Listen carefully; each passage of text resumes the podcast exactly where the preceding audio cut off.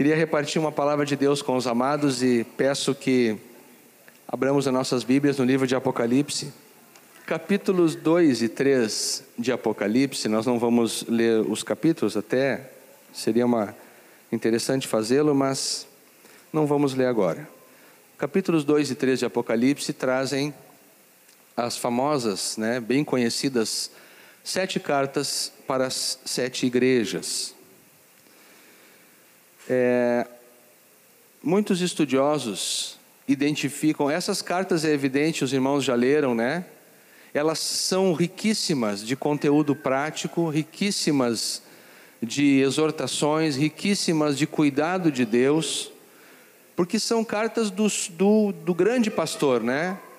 Cartas de Jesus, o grande pastor, para cada um daqueles rebanhos ali e para os seus líderes. São cartas de uma riqueza muito grande. Os estudiosos, alguns estudiosos afirmam que além dessas sete cartas terem sido endereçadas a sete cidades, sete igrejas que de fato existiam na época em que essa palavra profética veio a João, esses estudiosos também identificam essas sete cartas com sete períodos da igreja de Cristo dentro da história humana. Eu fiz uma pequena pesquisa aqui e gostaria de fazer uma breve referência a cada uma delas. A primeira carta foi endereçada à igreja de Éfeso. É uma igreja, uma carta que tem, ela contém muitos elogios. É uma carta que é muito animadora, tem muita aprovação do Senhor nessa carta. E essa carta, ela, essa igreja, ela equivale a igreja da era apostólica, a igreja do primeiro século. Os apóstolos ainda estavam vivos, a palavra estava sendo pregada com grande autoridade, muitos é, desvios que estavam começando já, já estavam também sendo é, corrigidos, atacados, porque os próprios apóstolos e os seus discípulos imediatos ainda viviam, havia uma grande clareza no ensino da palavra. Esse é o primeiro século. Logo em seguida, nós temos a carta à igreja de Esmirna. Essa carta à igreja de Esmirna, então, equivale a um segundo período da história da igreja, que vai do ano 100 ao ano 313, mais ou menos. Essa é a era da perseguição. Essa é a era, esses 200 anos aproximadamente, foi a era onde o Império Romano perseguiu violentamente os cristãos. Essa é a época onde aconteceu tudo aquilo que a gente já leu a respeito, até vê nos filmes, né? Dos cristãos serem jogados às feras, aos leões, no Coliseu Romano, serem queimados vivos. É a era dos mártires, é a era do testemunho do Evangelho regado e confirmado, selado com o próprio sangue. Versículo, no capítulo 2, versículo 10, no versículo 9, o Senhor Jesus fala assim: ó, eu conheço a tua tribulação e a tua pobreza, mas na verdade tu és rico. Está fazendo uma referência a toda essa perseguição tão violenta que os irmãos sofreram nesta época. Logo em seguida vem a carta à igreja de Pérgamo.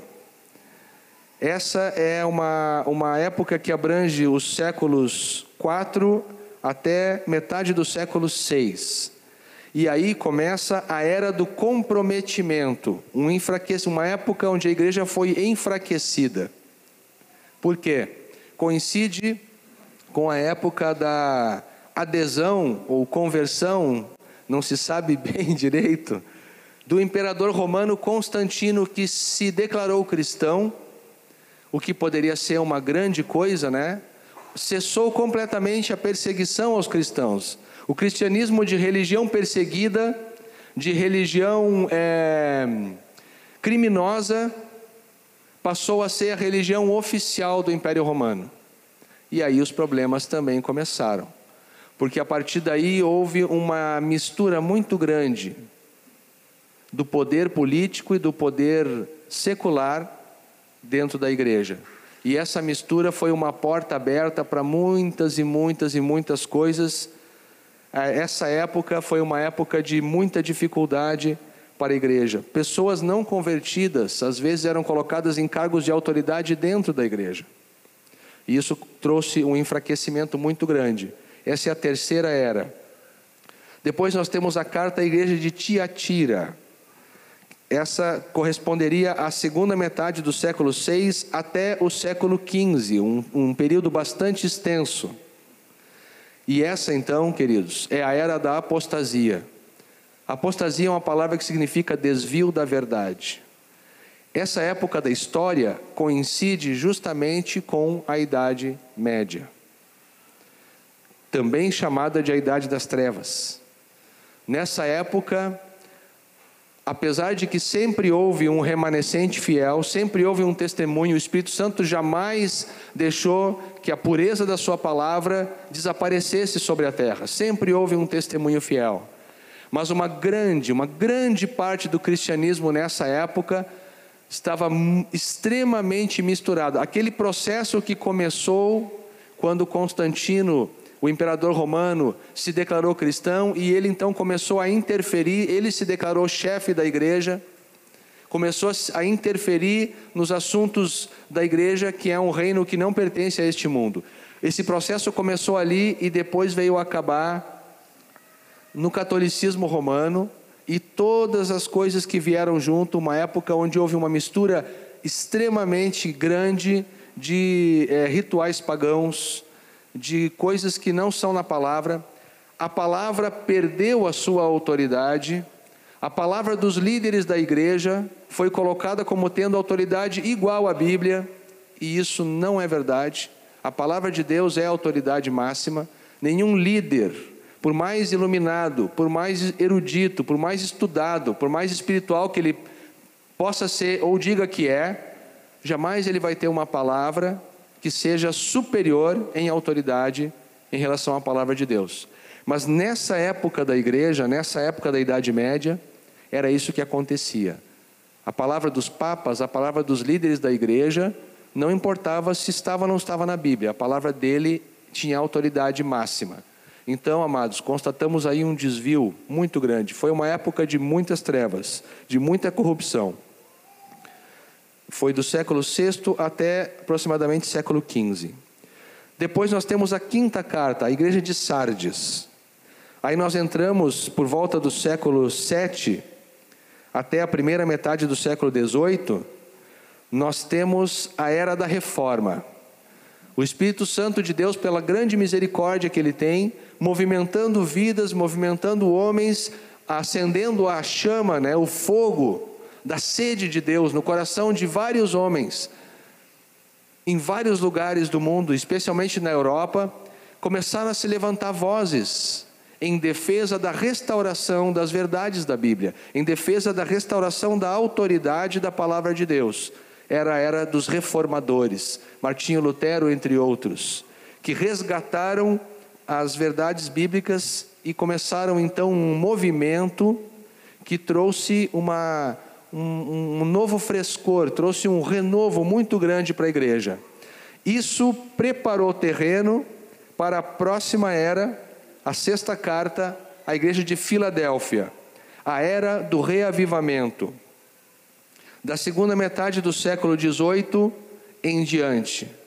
Aí nós temos várias verdades que continuaram sendo restauradas. Temos é, a restauração das verdades do relacionamento da igreja com o Espírito Santo, do batismo com o Espírito Santo e de muitas outras coisas que Deus está fazendo. Agora, queridos, agora eu quero chegar no ponto que eu gostaria de conversar. Se essa interpretação e essa visão está correta, a era de Filadélfia começou aí pela metade do século XVIII e avançou. Todas essas é, eras anteriores, elas tinham uma certa é, justa posição entre si. Uma mais ou menos entrava um pouquinho dentro da outra. Não é assim que acabou uma hoje, começa a outra amanhã. Filadélfia é a sexta carta. A Laodiceia é a sétima e última. Isso significa o quê? que Filadélfia e Laodiceia são as duas igrejas que vão estar presentes no final dos tempos.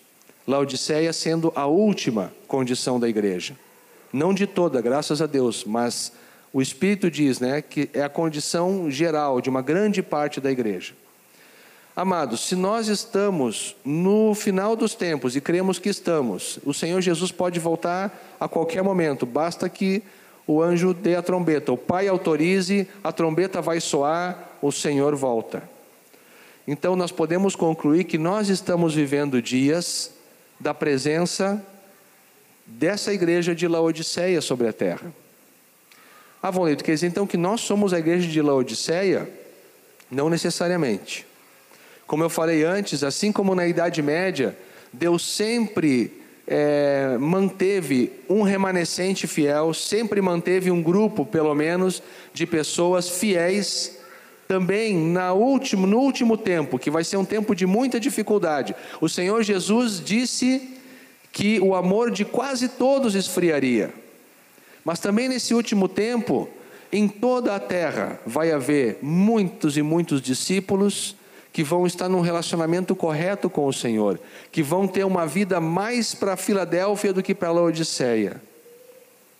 Entretanto, irmãos, o que eu tenho no coração para repartir é justamente que quando o Senhor se dirigiu no capítulo 3, versículos 14 a 22, ele fez algumas censuras, ele repreendeu a igreja de Laodiceia, e ele, cujo nome é Conselheiro, deu alguns conselhos à igreja. É sobre esses conselhos que eu gostaria de me aprofundar um pouquinho. Vamos ler agora então, capítulo 3 de Apocalipse, a última carta, a carta à igreja de Laodiceia, a sétima carta. O Senhor diz essas coisas para a igreja. Ao anjo da igreja em Laodiceia, escreve: Estas coisas diz o Amém, a testemunha fiel e verdadeira, o princípio da criação de Deus. Eu conheço as tuas obras, que tu não és nem frio e nem quente. Quem dera fosses frio ou quente.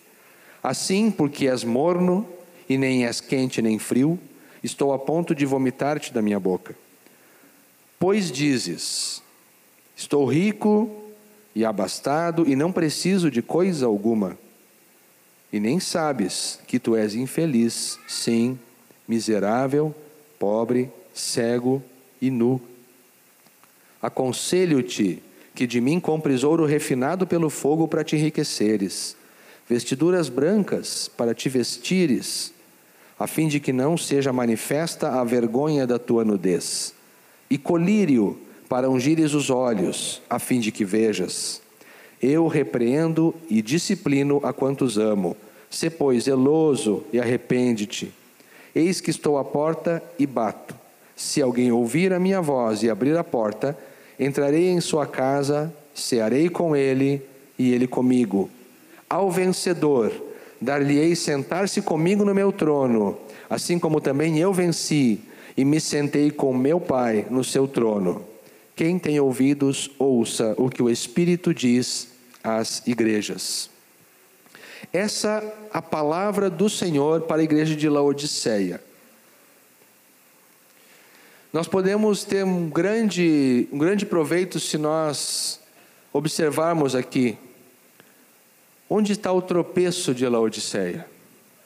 Assim como na parábola das dez virgens, Jesus contou a parábola para dizer no final o seguinte: abram o olho e estejam sempre com as candeias acesas e com a botija cheia de óleo. Vigiai, o Senhor falou. Da mesma forma, nós temos um grande proveito se nós enxergarmos o que Jesus viu de problemas nesta igreja, para que esses problemas não venham nunca, jamais, a nos enganar e a entrar no nosso coração. O versículo 17 nos dá aqui a raiz de toda a situação e a raiz de todo o problema. Jesus estava a ponto de vomitar essa igreja da sua boca, porque ela não era quente. Quente é uma coisa boa, significa que está cheio do fogo do Espírito Santo. Mas Laodiceia não era uma igreja quente. Tampouco era uma igreja fria. A igreja fria é aquela que sabe que está mal. Ela sabe que não é suficiente, ela sabe que ela tá, não está bem com Deus. Ela sabe que precisa de alguma coisa. Mas tampouco Laodiceia era uma igreja fria. Laodiceia era uma igreja morna. Era uma igreja que pensava que tinha o seguinte raciocínio: ah, dá para o gasto. Tá bom assim. A gente não precisa se esforçar demais e também não precisa se largar. Vamos levando, vamos levando. Afinal de contas, tem tanta coisa boa na minha vida, tem tanta coisa boa nesta igreja.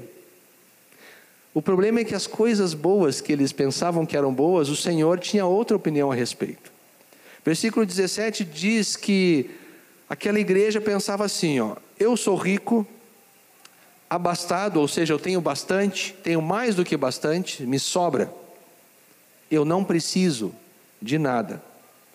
Mas o Senhor olha para ela e diz assim: ó, que coisa, tu não sabes, tu não está te apercebendo que tu é infeliz, tu és miserável, muito pobre, cego, e tu estás nu, está sem roupa, está em estado de vergonha. Assim o Senhor fala. De fato, amados, tudo começou aqui, os problemas dessa igreja começaram com o orgulho. Laodiceia, como cidade, como cidade, era uma cidade extremamente orgulhosa, porque era uma cidade muito rica, de fato era, muito próspera. No ano 60 depois de Cristo, ela sofreu um terremoto muito forte. Um terremoto que certamente danificou uma boa parte da cidade. Mas essa cidade de Laodiceia era uma cidade tão rica e tão orgulhosa que os governantes da cidade mandaram dizer lá para o imperador romano que não precisavam de ajuda, porque eles mesmos iam reconstruir a cidade, o que de fato eles fizeram. Sem ajuda do governo, sem ajuda do imperador. Você imaginou para um político dizer que ele não quer receber dinheiro? É porque realmente ele está com um conceito próprio muito grande. Roma queria mandar dinheiro para ajudar a reconstrução da cidade e os políticos, os governantes disseram: Nós não precisamos da ajuda de vocês. Nós temos tudo o que nós precisamos por aqui mesmo. Muito obrigado. Que tal? Assim era o conceito dessa cidade diante dos seus próprios olhos. Eles, tinham uma, eles eram um centro comercial, eles lidavam com dinheiro, era um centro bancário já naquela época, né? As finanças já eram movimentadas naquele lugar. Havia indústria, a cidade era famosa por uma espécie de lã de cor preta que eles produziam e era muito apreciada em todo lugar. Então as roupas que se faziam lá eram roupas admiradas. Interessante que Jesus fala que eles estavam nus, eles que vendiam roupa para várias partes do mundo. E quem sabe nessas roupas que eles vestiam, eh, que eles vendiam, perdão, roupas que eram muito valorizadas, eles achavam que se alguém estava bem nessa área de vestido, era eles. Mas o Senhor diz para eles: não, vocês estão nus. Se nós formos é, fazer um, um, uma recapitulação lá no começo dos tempos, ou antes do começo dos tempos ainda, da história humana, nós vamos ver que quando o pecado entrou no universo, no coração de um ser chamado Lúcifer, o assunto todo começou quando um dia ele deve ter encontrado algum espelho lá em algum lugar do céu, parou para se admirar, olhou um lado, olhou um outro, o perfil, brilhou um pouquinho, diminuiu o brilho dele para ver, deu uma testada no poder dele e disse assim: Quer saber de uma coisa? Esse cara que está aí no espelho não é em nada inferior ao pai que está sentado no trono. Quanto mais eu me olho, mais eu me convenço de que eu e Deus somos iguais. Aí eu me pergunto, por que, que eu preciso ficar dependendo de Deus se eu sou igual a Ele? Por que, que Ele me tem por servo e não por sócio? Por que isso? E no coração daquele querubim, daquele ser que foi um ser criado, a arrogância e o orgulho de pensar que ele era alguma coisa que ele não era, chegou num ponto tão forte que ele começou a se trair no seu próprio pensamento e criar uma, uma realidade que não existia. fez uma história na própria mente dele, traçou um plano e uma estratégia, e na cabeça dele, ele ia fazer uma revolução no céu, ia dividir o reino de Deus, ia se colocar acima do trono do Altíssimo. Evidentemente que nada disso ele conseguiu fazer. E ao ser expulso desse confronto com o Senhor Todo-Poderoso, ele se transformou no diabo e Satanás, que é essa criatura que hoje está na terra buscando atrapalhar os planos e propósitos do Pai. Mas eu quero marcar aqui com os irmãos que tudo começou com orgulho. Hoje em dia, o orgulho é algo que é pregado e ensinado, pregado não digo do púlpito das igrejas, né? Mas o mundo fala do orgulho como sendo uma coisa boa. Eu acho muita graça, né? Acho muita graça que tem um, uma campanha de valorização aqui do Rio Grande, o gaúcho é muito apegado na sua terra. E tem uma campanha que o pessoal usa um adesivo no carro, não sei se vocês já viram. Eu brinco dizendo que é confissão de pecados né, pública, porque eles botam assim, ó, gaúcho com orgulho no coração. Já está confessando o pecado dele, né? Gaúcho com orgulho no coração. O orgulho é uma coisa valorizada. O orgulho é uma coisa exaltada. Mas será que diante do Senhor o orgulho é uma coisa boa? Certamente não foi bom para Lúcifer e não foi bom para Laodiceia. Todos os problemas de, deles, queridos, começaram justamente por causa de uma postura orgulhosa, por causa de um coração soberbo. E é interessante um outro engano que pode entrar no coração da gente é nós pensarmos o seguinte: que mesmo tendo uma postura orgulhosa diante dos homens, nós vamos poder ser humildes diante de Deus. Não funciona. Quando o apóstolo João fala que aquele que diz que ama a Deus, mas odeia o seu irmão é mentiroso, ele está estabelecendo uma coisa que nós temos que pensar, porque não se aplica apenas ao amor. Preste atenção. Assim como aquele que uh, diz que ama a Deus e não ama seu irmão, ele é mentiroso. Aquele que diz que está submisso a Deus, mas não consegue se submeter às autoridades da igreja, é mentiroso. Aquele que diz que é muito humilde diante de Deus, mas é soberbo diante dos homens, também é mentiroso. Às vezes é um mentiroso, como é que eu vou dizer? É um mentiroso não intencional, ele está muito enganado. É um mentiroso inocente, se é que eu poderia dizer assim. Porque às vezes a gente pensa coisas, amados, que estão só na nossa cabeça. Laodiceia estava totalmente enganada. Essa igreja estava enganada. Eu acho que eles estavam que nem aquele pecador, aquele publicano que Jesus deu o exemplo que ele ia no templo orar e levantava as mãos e disse: Graças te dou por eu ser tão bonzinho como eu sou.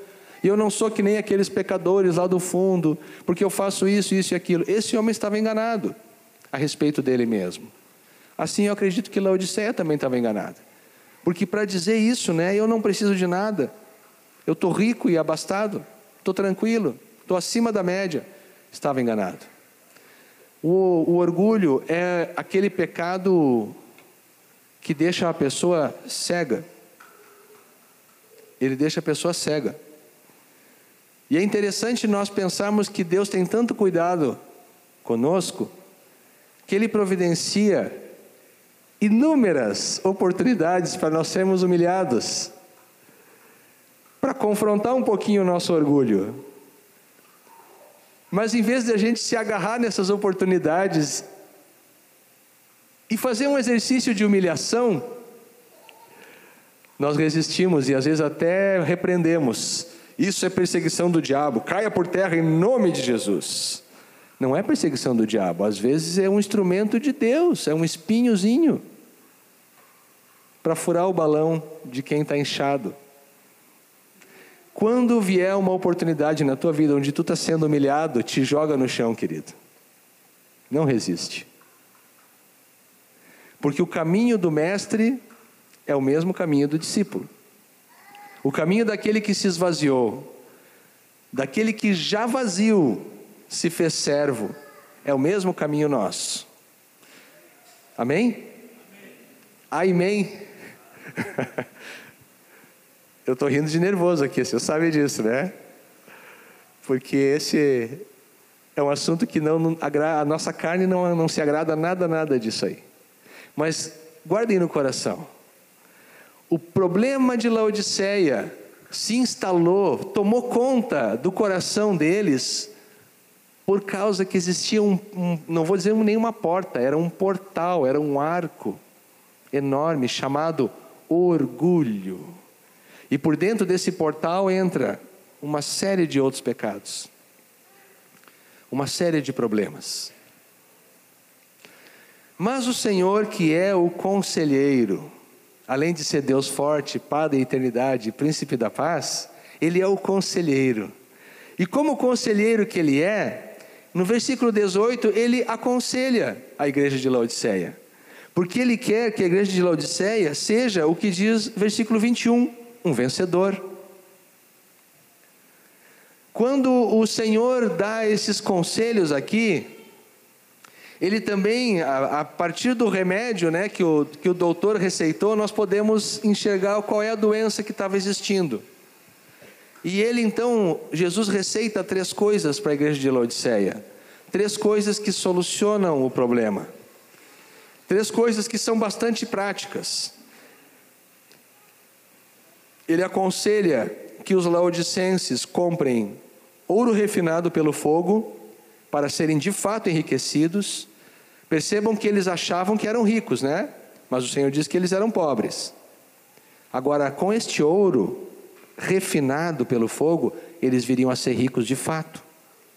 Também o Senhor aconselha que eles obtenham vestiduras brancas para que se vistam e que a nudez, a vergonha da nudez deles não fique evidente a todos. E ele também diz que eles devem comprar colírio para curar os olhos e eles possam ver. É interessante, na pesquisa que eu fiz, ah, falei que Laodiceia era um centro financeiro, produzia lã e eles também produziam um colírio naquela cidade, que era famoso naquela época. Um unguento, né, uma medicação para ser aplicada nos olhos. Eles faziam isso lá. Que coisa interessante, né?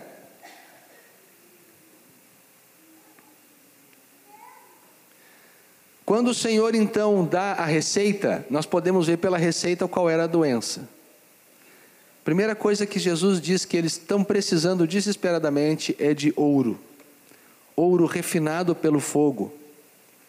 Eles podiam pensar que lá nos bancos deles, nas instituições bancárias, eles tinham bastante ouro dentro dos cofres. Mas não era desse ouro que Jesus estava falando, certamente. Dinheiro eles tinham bastante. Mas o ouro que fala aqui é de outra natureza. Vamos abrir em 1 Coríntios 3. Vamos ver quando Paulo fala algo parecido a respeito de materiais que são preciosos e permanentes e materiais que não são preciosos, são comuns e não são permanentes. 1 Coríntios 3, 11 a 15.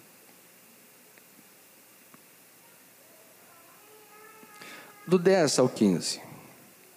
Segundo a graça de Deus que me foi dada, lancei o fundamento como um prudente construtor, e outro edifica sobre ele. Porém, cada um veja lá como edifica. Porque ninguém pode lançar outro fundamento além do que foi posto, o qual é Cristo. Contudo, se o que alguém edifica sobre o fundamento é ouro, prata, pedras preciosas, ou então madeira, feno ou palha, manifesta se tornará a obra de cada um, pois o dia a demonstrará, porque está sendo revelada pelo fogo, e qual seja a obra de cada um, o próprio fogo o provará. Se permanecer a obra de alguém que sobre o fundamento edificou, esse receberá galardão. Se a obra de alguém se queimar, sofrerá ele dano, mas esse mesmo será salvo, todavia, como que através do fogo. Paulo faz um contraste entre duas naturezas, dois tipos de materiais: o ouro, a prata, as pedras preciosas, em contraste com a madeira, com o feno e a palha. Qual é a diferença do comportamento desses materiais? Uns queimam e outros não queimam. Essa é a diferença. Quando, aqui Paulo não está falando de uma casa física, Paulo está falando de uma casa espiritual. Aquilo que queima, aquilo que não é ouro, são as coisas aqui da terra, são as coisas humanas, as coisas que vão passar. Mas o ouro significa aquilo que vem do alto, aquilo que é espiritual, aquilo que não vai passar. Pode o fogo vir, pode o tempo passar, mas não se degrada, não perde o valor, não se destrói. Em contraste com a madeira, com a palha, porque essa aí, se vier um foguinho, queima tudo. E se passar o tempo, apodrece, murcha e cai. Mas aquilo que é de ouro, não. No Antigo Testamento, quando Deus deu ordem para Moisés construir o tabernáculo, o tabernáculo tinha ouro por toda parte, e especialmente o Santo dos Santos, que era o lugar onde a presença de Deus estava representada na arca, e a própria arca, tudo, absolutamente tudo era revestido de ouro. O ouro simboliza o que vem do alto, aquilo que é celestial, em contraste com o que é daqui da terra. A pessoa de Jesus, o Espírito Santo, os dons espirituais, o poder de Deus, todas essas coisas vêm lá de cima e estas permanecem. Se o Senhor Jesus está dizendo para a Laodiceia que eles precisam comprar ouro, significa que toda a obra que eles estavam fazendo e a vida que eles estavam levando era uma vida aqui natural, aqui da terra, baseada nos recursos humanos. Jesus é generoso, amados? Sim ou não? Vocês acham que um homem pode ser generoso como Jesus?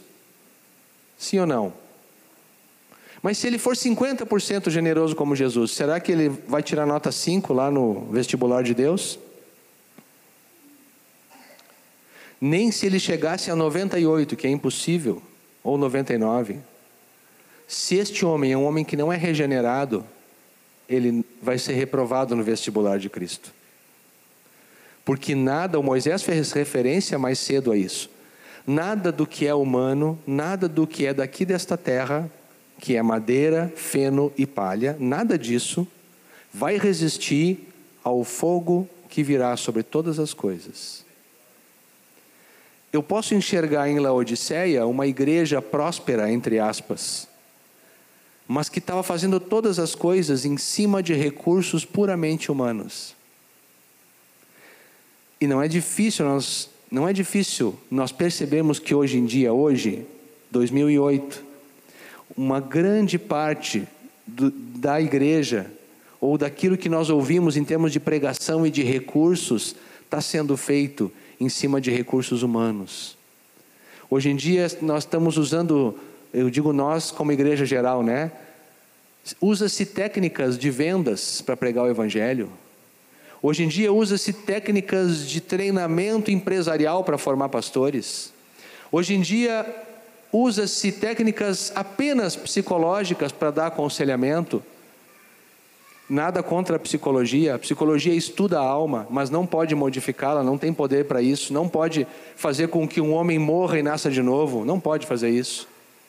Ela pode entender, mas não pode resolver, definitivamente. Mas muita coisa na igreja hoje em dia está sendo feita com esses recursos humanos. Muita coisa. Esse era o problema de Laodiceia. Rica, talvez com um templo maravilhoso, um salão de reuniões maravilhoso, com cadeiras mais confortáveis do que essa aqui, com pregadores que servem quase mais do que como apresentadores, que entretêm o povo, mas comum, tudo feito com recursos aqui da terra, isso vai queimar. Essa aí é uma parte da mornidão que Jesus falou. Eu estou a ponto de te vomitar da minha boca porque eu não vejo ouro, não vejo o que vem de cima. Quando nós vamos fazer a obra de Deus, quando vamos pregar o Evangelho, quando vamos fazer um discípulo, não é no nosso recurso, Não é na nossa simpatia pessoal que nós vamos trazer alguém para Cristo. Não é na nossa alegria pessoal. Se nós não levarmos junto conosco o poder de Deus, se não levarmos junto conosco aquilo que recebemos do alto, então não vamos poder produzir vida. Assim, Laodiceia estava enganada, usando os recursos deste mundo, sendo igreja de uma forma mundana, achavam que estava muito bem.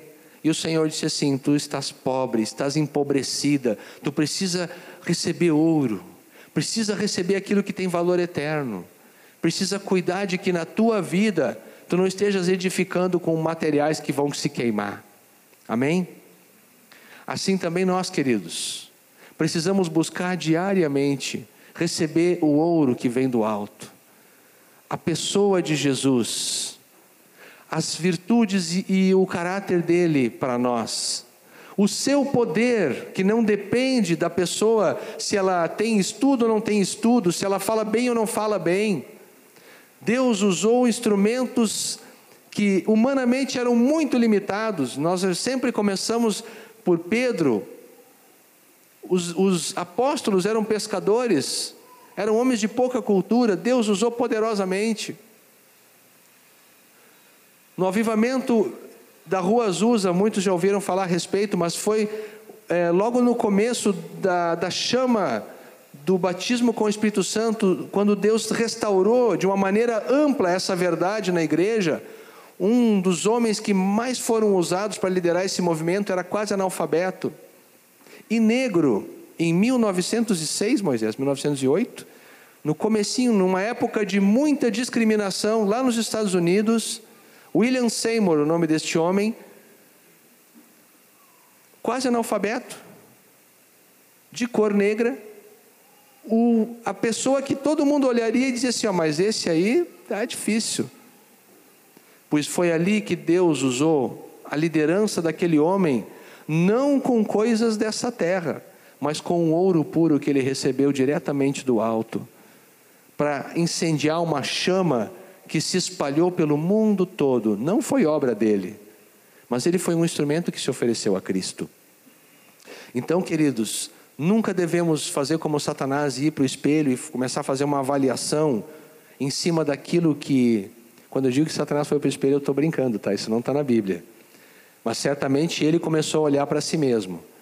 Mas nós não devemos fazer uma avaliação olhando para nós mesmos para descobrir qual é o nosso potencial na obra de Deus, porque não funciona assim. Não é na madeira, no feno e na palha, não é nas coisas humanas, é no poder de Deus, é no sobrenatural. Amém?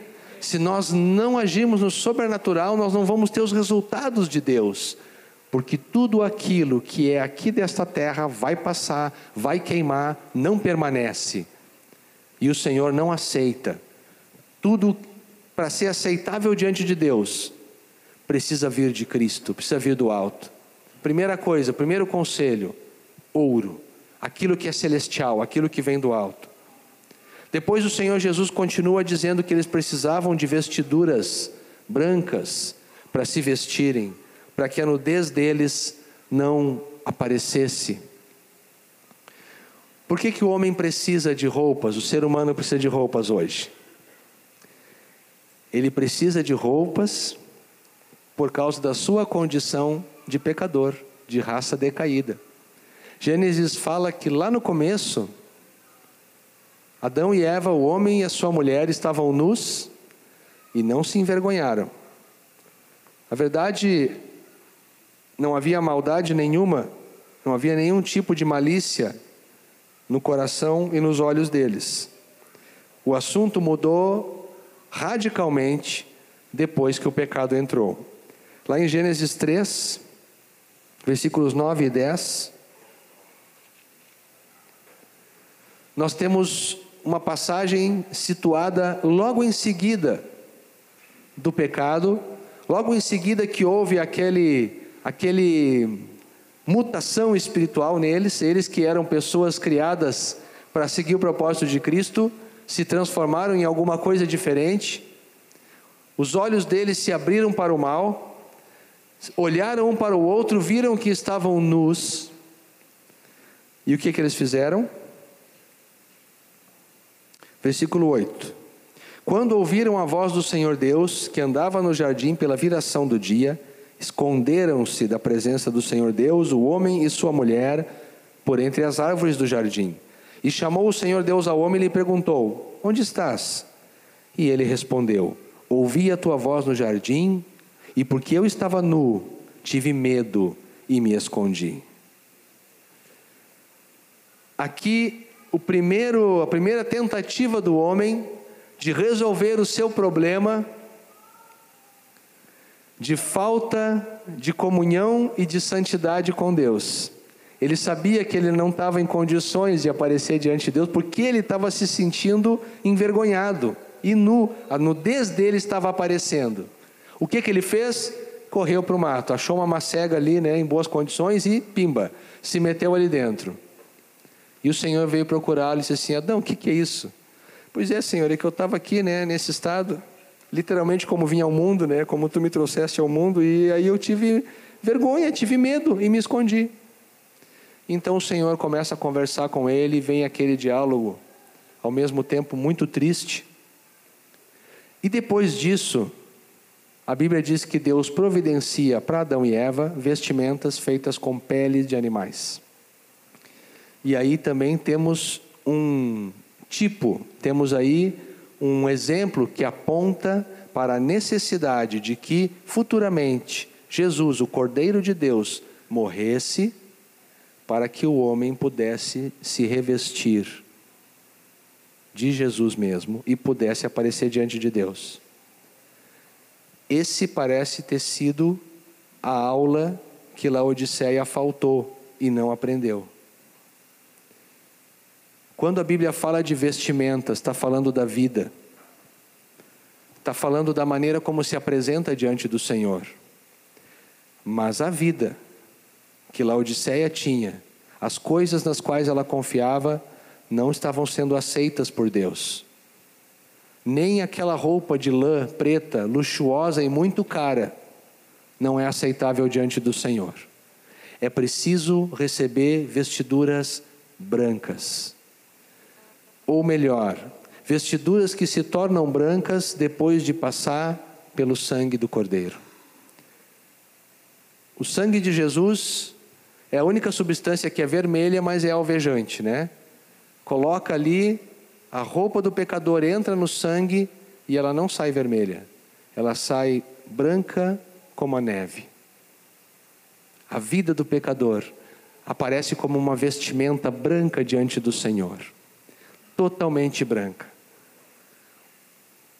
Amados, para que uma pessoa possa caminhar na fé, para que nós possamos continuar caminhando, nós temos que sempre andar em santidade e confiar na justiça de Cristo. Se alguém começa a confiar na sua própria justiça, começa a confiar em si mesmo, se acha um discípulo tão maduro, tão espiritual, tão sábio nas Escrituras, que começa a confiar em si mesmo, ou pior ainda, se ele. Eu não sei o que é pior, né? Pior não se aplica. Esqueçam o pior.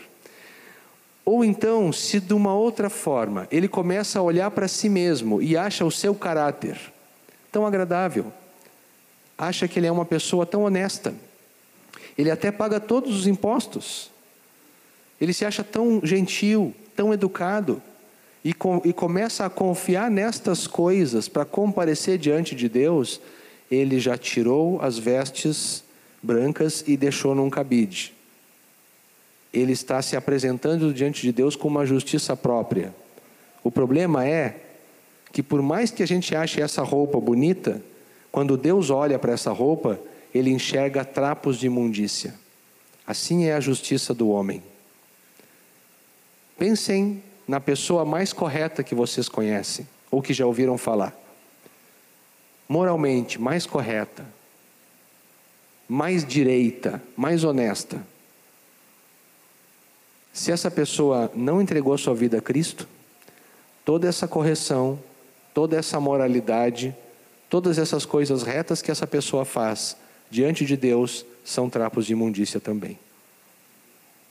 Porque nenhum homem vai conseguir se colocar diante do Senhor e dizer: Senhor, Eu estou aqui para ser julgado por ti e eu estou extremamente tranquilo, porque lá na terra, apesar de eu não ser convertido, eu vivi de uma maneira que tu não tem nada que dizer contra, não tem nada que me acusar, não tem nada que me condenar. Eu estou com o meu passaporte pronto para ser carimbado e entrar no céu agora, por causa da vida que eu tive lá na terra. Nenhum homem vai poder dizer isso. Nenhum. Mas de alguma maneira, esse orgulho e essa arrogância cegou o coração e os olhos dos nossos irmãos de Laodiceia. Se Jesus disse para eles que estavam precisando de vestes brancas, é porque a santidade já tinha ido embora.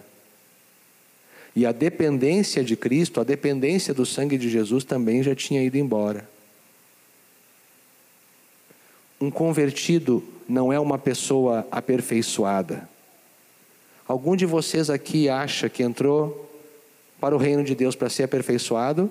Quero dar uma notícia nova para vocês. Não foi para isso que vocês entraram. Se o homem pudesse ser aperfeiçoado, o assunto teria se resolvido quando lá no Sinai Deus ditou a lei para Moisés, porque bastaria escrever um livro e a gente seguiria o livro. Mais fácil do que isso é impossível, né? O homem não pode ser aperfeiçoado. Na gíria do interior do Rio Grande do Sul, dos pastores né, que cuidam, diz que o cachorro que é pastor, né, que cuida, cuidar dos rebanhos. Mas se algum dia ele mata uma ovelha do rebanho e come, ele não tem mais solução, ele tem que ser sacrificado.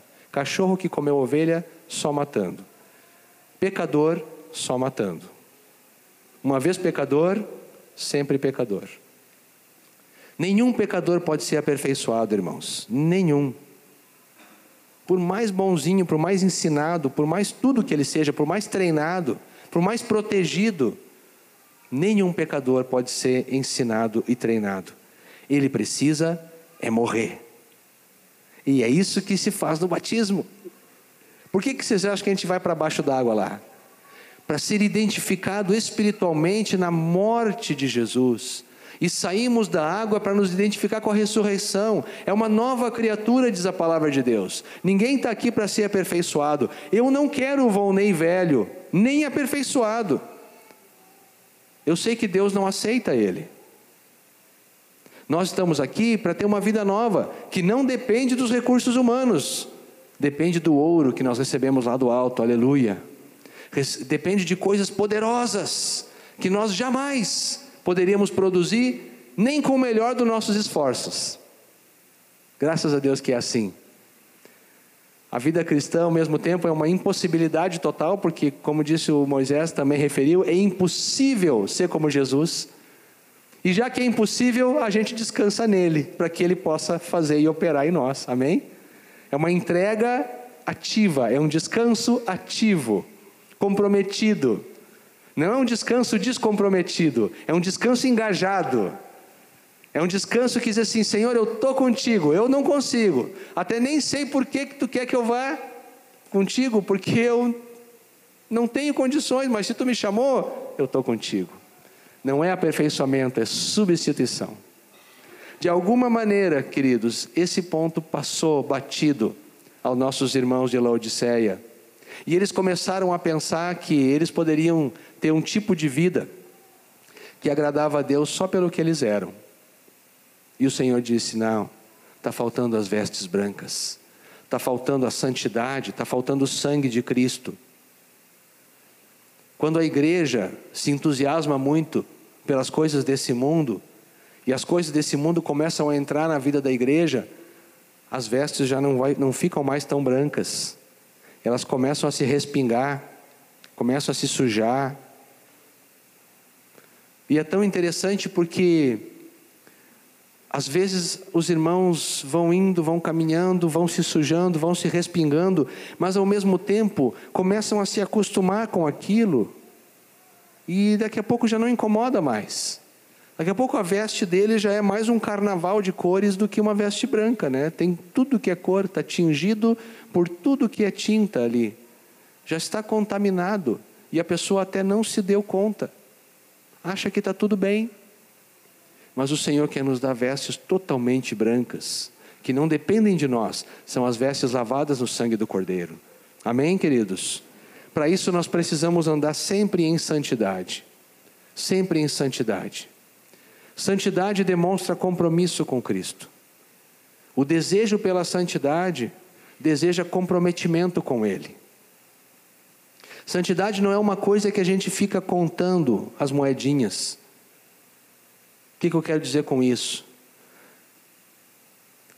Perguntar assim: Senhor, onde é que é a fronteira? Até onde eu posso ir? E ainda permanecer santo. Senhor, desenha aqui uma linha para mim. Porque se tu desenhar uma linha, eu vou fazer assim, ó. Eu vou ficar bem aqui, em cima da linha. Porque daí eu posso aproveitar tudo que eu tenho direito e ainda ser santo. Aquele que busca a santidade não quer andar em cima da linha, ele quer distância da linha. Distância. Se nós queremos andar em cima da linha, é porque nós ainda não enxergamos as coisas do ponto de vista do Senhor. Nós ainda estamos vendo algo precioso onde não tem nada. Aproveitar. Vocês nunca falaram ao testemunhar para alguma pessoa e essa pessoa disse assim para vocês o seguinte absurdo, né? Ah, é muito legal isso que está dizendo, mas eu sou muito jovem, eu vou aproveitar a vida. O que, que significa aproveitar a vida? Significa se afundar no pecado. É isso que ele está dizendo. Eu vou aproveitar a vida, depois quando eu for mais velho, já casado, né? Aí eu vou para a igreja, aí vou me converter, porque daí eu já aproveitei bastante a vida. Que raciocínio! Pois esse é o raciocínio de quem quer andar em cima da linha, ele quer aproveitar bastante também. Claro que ele não é bobo, ele não vai querer cair em pecado, né? Mas ele quer aproveitar tudo que ele tem direito. Quem, quem almeja a santidade, quem quer agradar ao Senhor, anda longe da linha. Amém, queridos? Anda longe da linha, porque Ele quer que o Senhor fique feliz. Ele não está interessado no, no custo daquilo que Ele está abrindo mão. Ele não está contando as moedinhas para abrir mão só daquilo que é absolutamente necessário. Não é essa a conta que ele faz. A contabilidade dele dá grande valor para cada sorriso que Deus dá quando pensa nele. Eu quero viver de tal maneira, queridos, que Deus sorria quando Ele lembrar de mim. Assim que eu quero viver. Eu sei que não estou vivendo ainda, falta muita coisa. Mas eu quero viver assim. Para que cada vez que o Senhor pense no Vonei, Ele possa sorrir dizer: Ah, o Vonei, lembro dele, sim. Está anotado ali no livro. Essa é a contabilidade mais importante para nós. E não a contabilidade daquilo que nós vamos abrir mão. Não sejam econômicos na santidade, amém? A última coisa que o Senhor, a recomendação que ele faz, é a respeito do colírio. Ele diz que a igreja de Laodiceia precisa de colírio para ungir ou para curar os olhos, a fim de que ela veja. Mais uma vez aqui temos um, uma um, uma ironia, né? A cidade que produzia o remédio, o colírio famoso por todo mundo, Deus diz para ela que ela está precisando de um colírio, um colírio diferente. O que, que é o colírio para os olhos? É o discernimento espiritual. É ver as coisas do ponto de vista de Deus. Nós poderíamos até dizer que era como se fosse um óculos, né? A gente colocar um óculos com uma lente diferente aqui, que pudesse nos dar acesso a enxergar as coisas do jeito que Deus enxerga. Quando nós olhamos as coisas do ponto de vista humano, nós começamos a formar no nosso coração opiniões, julgamentos, atitudes, todos eles baseados no ponto de vista humano. E aí a coisa vira uma bola de neve e as consequências vão aumentando. Abram comigo em Efésios, capítulo 1. Efésios 1, do 16 ao 18. não cesso de dar graças por vós, fazendo menção de vós nas minhas orações. Olha a oração de Paulo pelos irmãos de Éfeso: para que o Deus de nosso Senhor Jesus Cristo, o Pai da glória, vos conceda espírito de sabedoria e de revelação no pleno conhecimento dele, iluminados os olhos da onde? Do vosso coração, para saberdes qual é a esperança do seu chamamento, qual a riqueza da glória da sua herança nos santos, qual a suprema grandeza do seu poder para com os que cremos, segundo a eficácia da força do seu poder. Precisamos de colírio espiritual para ver o Senhor para enxergar Ele como é, para enxergar qual é a eficácia do seu poder. Se Deus, se nós olhamos Deus com os olhos humanos, Ele vai se tornar, sabem o que? Um conceito, uma ideia, uma palavra, uma pregação, um, um artigo de uma revista ou de um livro. Mas Deus não é nada disso. Ele é uma pessoa. E ele tem um poder que é supremo e grandioso. E aqui Paulo está dizendo e está orando pelos, pelos Efésios, ele está encomendando diante de Deus, Paulo está encomendando esse mesmo colírio aqui que Jesus recomendou para Laodiceia. Paulo está ligando para a farmácia celestial e está orando pelos Efésios para que eles recebam desse colírio. E os olhos do coração deles se abram, fiquem curados e eles possam enxergar Deus em tudo o que Ele é na suprema grandeza do seu poder, na importância do chamamento para ser discípulo de Cristo, em todas essas coisas. Nós precisamos desse colírio do discernimento correto para ver a Cristo, para ver Deus assim como Ele é. No nosso relacionamento com Ele precisamos. 2 Coríntios 5,16 fala que nós precisamos desse colírio também para ver as pessoas. 2 Coríntios 5,16. Alguns anos atrás, o nosso querido pastor Abe, Abe Huber esteve ministrando num retiro de pastores e uma das mensagens que ele trouxe, aqui na sede também ele fez referência a esse texto e ao princípio que está por detrás disso como sendo algo de grande importância na vida do, do, da igreja. Assim que nós, daqui por diante, a ninguém conhecemos segundo a carne. E se antes conhecemos Cristo segundo a carne, já agora não o conhecemos mais deste modo. A ninguém nós olhamos segundo a carne, a ninguém nós julgamos segundo a carne. Quando eu vou olhar para o meu irmão, eu não posso olhar ele com olhos carnais. Se eu olhar com olhos carnais, eu vou medir ele com a régua humana. E o juízo humano é sem misericórdia ele vai enxergar todos os defeitos, ele vai se comparar, ele vai fazer algo que só Deus pode fazer, que é julgar as intenções do coração. Que coisa é essa, né? Nós somos tão rápidos. Ah, fulano disse isso porque Ah, eu sei por que, que o fulano fez tal coisa. É porque nós achamos que conhecemos a intenção do coração do nosso irmão. Isso é uma coisa iníqua.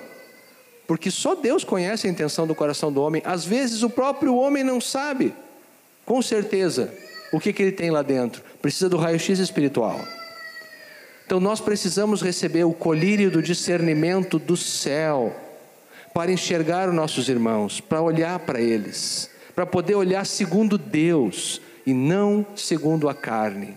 Uma igreja onde os irmãos vivem e se relacionam segundo a carne é uma igreja cheia de divisão, cheia de contenda, cheia de maledicência, cheia de fofoca, cheia de desconfiança, cheia de julgamento. Isso tudo acontece quando os irmãos olham uns para os outros sem o colírio. Mas existe um recurso, aleluia. Existe esse colírio celestial que quando o Espírito Santo coloca nos nossos olhos, nós já não enxergamos mais as pessoas segundo a carne, mas sim segundo o Espírito. Enxergamos aquilo que, que é de Cristo na vida delas. E aquilo que ainda não foi feito, não foi formado. Se eu tenho um irmão ou uma irmã que é do meu relacionamento e é uma pessoa extremamente irada, Então eu não vou sair por aí falando da ira dele, ou do pecado de ira. Eu vou poder enxergar nele uma pessoa transformada pelo poder de Deus. Vou poder enxergar nele com olhos de fé. Vou poder olhar para ele como alguém em quem Deus está trabalhando e aquele que começou a boa obra é poderoso para completá-la. Faz diferença ou não faz? Faz toda a diferença. Quando nós temos esses olhos que são celestiais, quando esse colírio é aplicado nos nossos olhos, vocês precisam ver os relacionamentos como é que ficam, amados. É uma maravilha. Como os relacionamentos ficam suaves, como fica tudo tranquilo, como, como o amor tem espaço para entrar nos relacionamentos.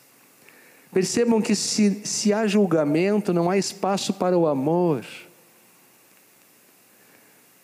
O Senhor esbofeteou né, a, a, a minha face, vamos dizer assim, porque havia um irmão querido que eu nunca tinha trocado palavra nenhuma com ele, mas eu olhava ele de longe, eu via o semblante dele, eu via a seriedade dele, e eu disse no meu coração: Meu Deus, que pessoa arrogante sem jamais ter trocado uma palavra com ele. Que tipo de comunhão e amor eu poderia ter com este irmão? Mas o Senhor me esbofeteou no bom sentido, porque esse irmão veio a estar muito próximo de mim. E aí eu pude dizer para ele: prazer, meu nome é Volney, e fiquei sabendo o nome dele, que eu sequer conhecia. E eu pude ver que aquele irmão não tinha nada de arrogante nem de orgulhoso, pelo contrário, uma pessoa simples e cheia de Deus. E aí eu tive que me jogar no chão e dizer: Senhor, tem misericórdia de mim, pecador com o olho infeccionado. Eu olhei o homem de longe e já pendurei um cartaz no pescoço dele, dentro do meu coração, dizendo: Eis aí um homem arrogante e orgulhoso, sem sequer ter trocado uma palavra com ele. É ou não é um olho ruim? É ou não é um olho infeccionado? É ou não é um olho doente? É claro que é.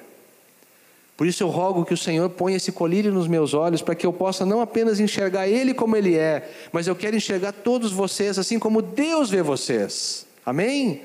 Para não mais enxergar segundo a carne, mas segundo Deus. Para poder enxergar com os olhos amorosos do Senhor. E que dizer dos incrédulos? Os incrédulos. Jesus olhava para eles e ele não precisava desse colírio, o olho dele já era são, já era bom. Quando ele olhava para os incrédulos, ele enxergava ovelhas que não têm pastor.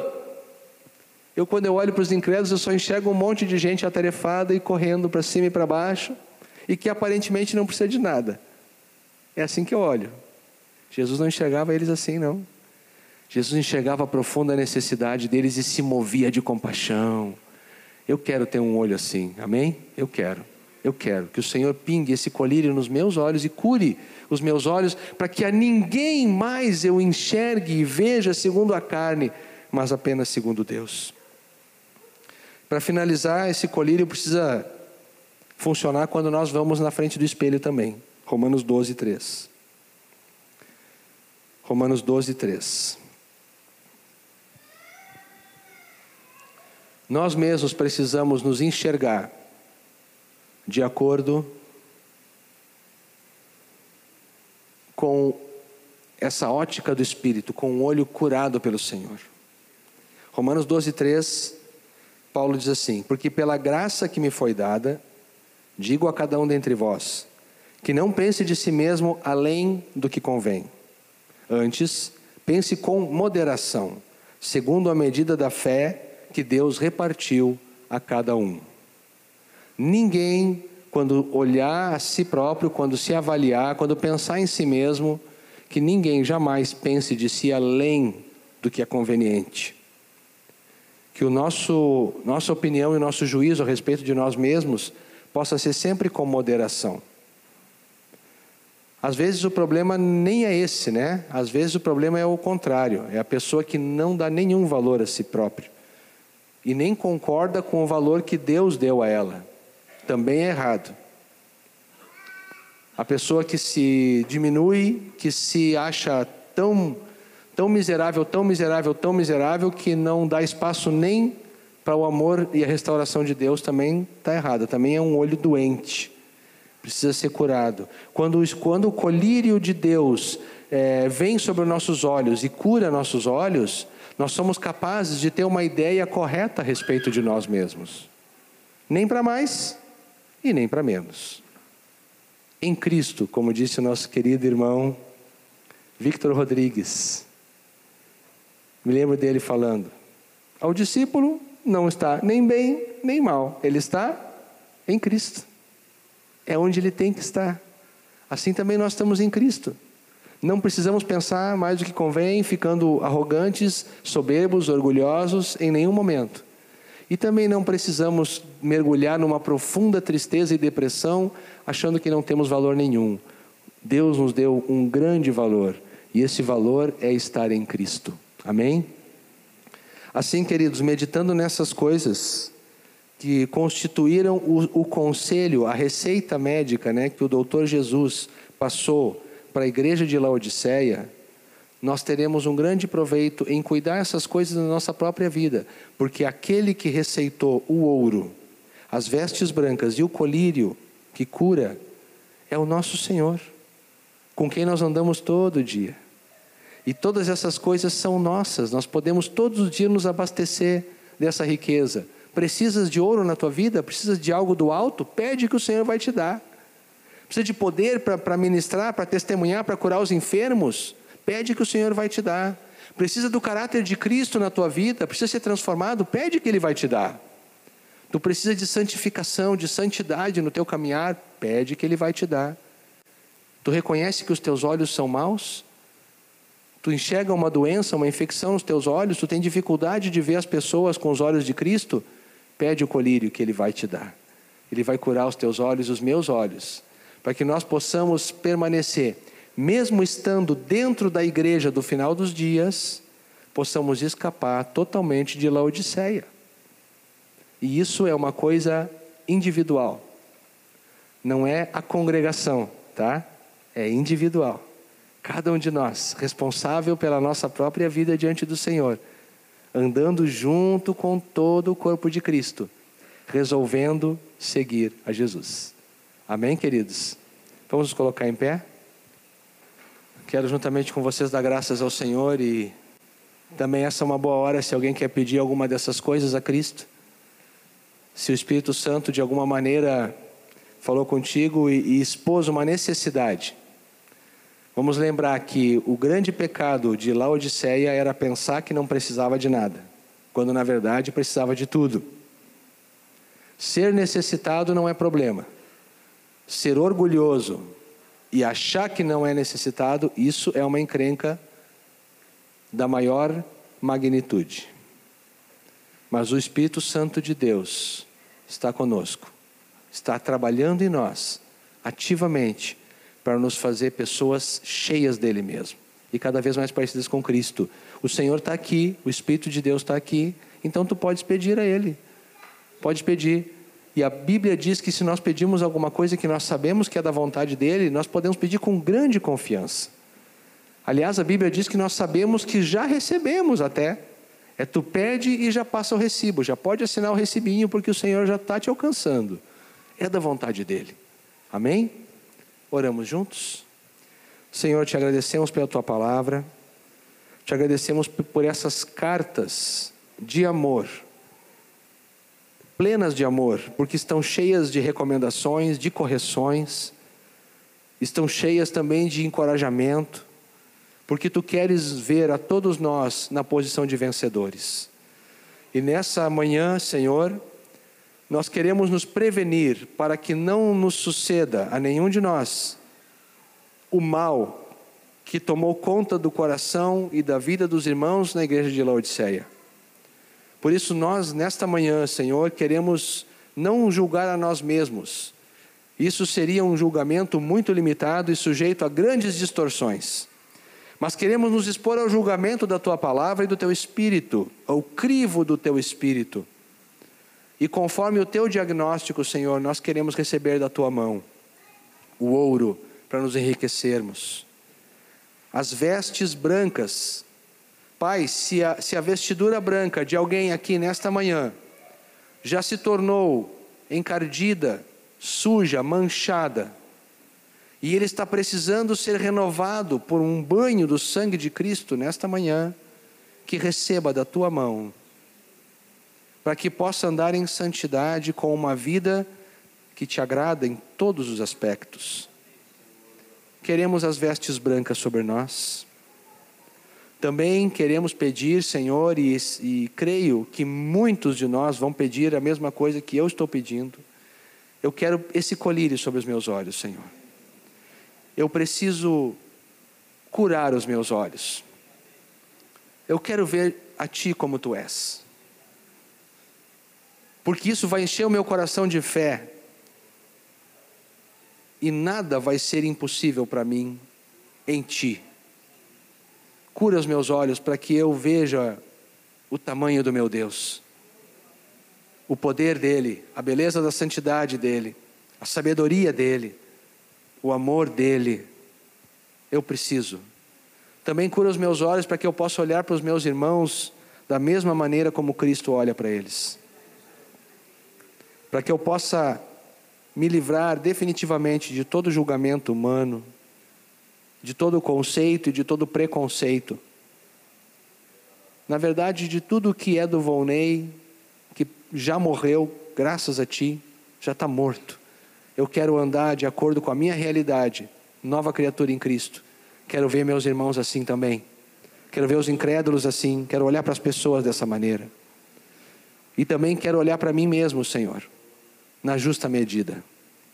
Não pensando mais do que convém, e nem menos do que aquilo que tu fizeste por mim. Senhor amado, ministra sobre a tua igreja nesta manhã. Renova, fortalece e encoraja os meus irmãos.